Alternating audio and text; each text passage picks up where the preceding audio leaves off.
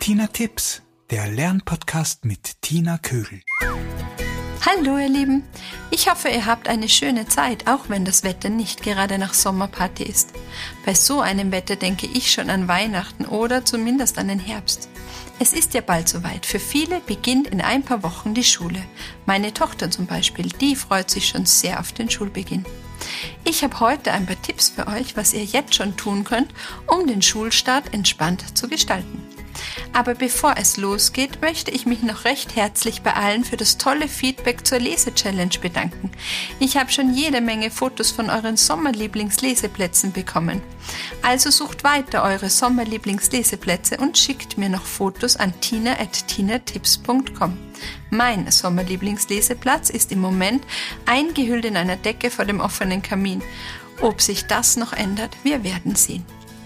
So, aber nun kommen wir zu unserer heutigen Folge und den Tipps zum Schulstart. Los geht's. Richtet in den Ferien das Kinderzimmer so ein, dass euer Kind einen guten Schreibplatz für die Hausübung hat. Beachtet die Höhe des Schreibtisches und den Stuhl. Wenn das Kind am Schreibtisch sitzt, sollen die Füße am Boden stehen und die Knie einen rechten Winkel bilden. Dazu kannst du dir auch die Folgen 14 und 15 anhören. Da geht es um den Hausübungsplatz. Richtet euch auch für die Schultasche einen fixen Platz ein und eine Ablage für die Bücher und Hefte. Selbstständigkeit ist im Schulalltag wichtig. Übt mit dem Kind das Ein- und Ausräumen der Schultasche, das Spitzen der Stifte, das Einräumen der Jausenbox und der Trinkflasche. Je selbstständiger und besser das euer Kind kann, desto besser kann es sich auf die Schule konzentrieren. Auch das schnelle Umziehen und Ausziehen solltet ihr üben. Wenn die Kinder turnen, sollen sie sich nämlich schnell umziehen können. Vor allem das Socken an- und ausziehen oder die Strumpfhose kann Probleme bereiten. Aber auch Schuhe, Jacken, Schalhaube aus- und anziehen oder die Schuhbänder binden ist wichtig. Oder Hosenknöpfe zumachen oder ähnliches. Auch sollen die Kinder selbstständig zur Toilette gehen können. So, und dann könnt ihr in den letzten Wochen oder in der letzten Woche damit beginnen, früher ins Bett zu gehen und früh aufzustehen. Übt einfach schon einmal den Schulalltag. Ideal sind zehn Stunden Schlaf für die Kinder. Legt euch auch das Gewand für den Schultag am Vortag zurecht. Dann geht es in der Früh schneller und stressfreier. Übt auch den Schulweg mit eurem Kind. Geht ihn ab und beachtet jeden Zebrastreifen und jede Ampel und übt das richtige Rechts- und Linksschauen und auch das Überqueren der Straße. Ein geregelter Tagesablauf ist in der Schulzeit besonders wichtig, damit es nicht ständig zu Diskussionen kommt, wann die Hausübung zu machen ist oder wann ins Bett gegangen wird. Rituale können hier helfen, zum Beispiel nach dem Essen eine halbe Stunde rasten und danach die Hausübung machen. Und nach der Hausübung wird dann rausgegangen oder gespielt. Und vor dem Zubettgehen gibt es noch eine Geschichte, die vorgelesen wird. Lasst euch aber Zeit und ihr werdet bald einen neuen Rhythmus finden.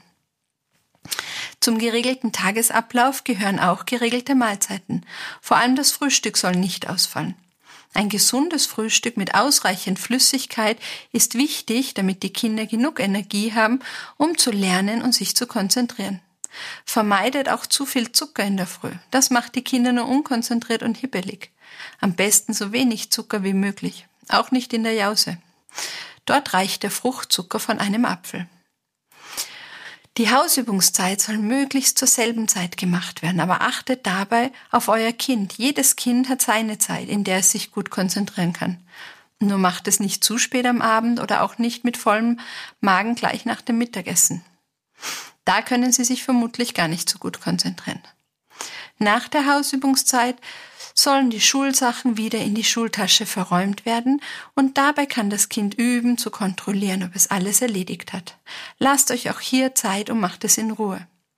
Und vor allem lasst das Kind selber machen. Dabei kann auch kontrolliert werden, ob die Stifte gespitzt sind und die Jause ausgeräumt ist. Und geht bitte wertschätzend mit Fehlern um. Man kann immer wieder darauf hinweisen, dass alle Fehler machen und Fehler zum Lernen dazugehören. Und wenn man einen Fehler findet, kann man ihn ausbessern. Aber Lernen heißt Fehler machen. Nur aus Fehlern lernt man. Und lobt das Kind für alles Tolle, das es leistet. Auch wenn die Schrift zum Beispiel noch nicht so schön ist. Helft eurem Kind auch mit Kritik umzugehen, indem ihr besprecht, was gut oder nicht so gut gelaufen ist in der Schule und versucht es zu bestärken. Ihr könnt am Abend zum Beispiel die Highlights des Tages hervorheben und besprechen, auf was sich das Kind am nächsten Tag freuen kann. Und ganz wichtig, sprecht positiv über die Schule, über die Lehrer und Lehrerinnen und die Hausübungszeit. Denn nur dann kann das Kind eine gute Schulzeit haben. Es ist wichtig, dass Lehrer, Eltern und Kinder zusammenarbeiten und gemeinsam eine gute Zeit und viel Spaß haben. So, das war's schon wieder und das eine oder andere müssen wir auch noch üben. Also viel Spaß dabei und einen guten Schulstart wünsche ich allen Erstklasslern und Erstklasslerinnen. Eine Frage habe ich noch an euch. Wie gestaltet ihr den ersten Schultag? Feiert ihr schön? Gibt es ein Familienessen oder geht ihr Eis essen? Hinterlasst mir doch auf meiner Homepage tinatips.com einen Kommentar unter den Blogbeiträgen und erzählt mir, was ihr so vorhabt oder auf Instagram unter Tina Tipps Podcast. Oder ihr schreibt mir einfach ein Mail unter tina.tinatips.com. Bis bald, eure Tina. Tina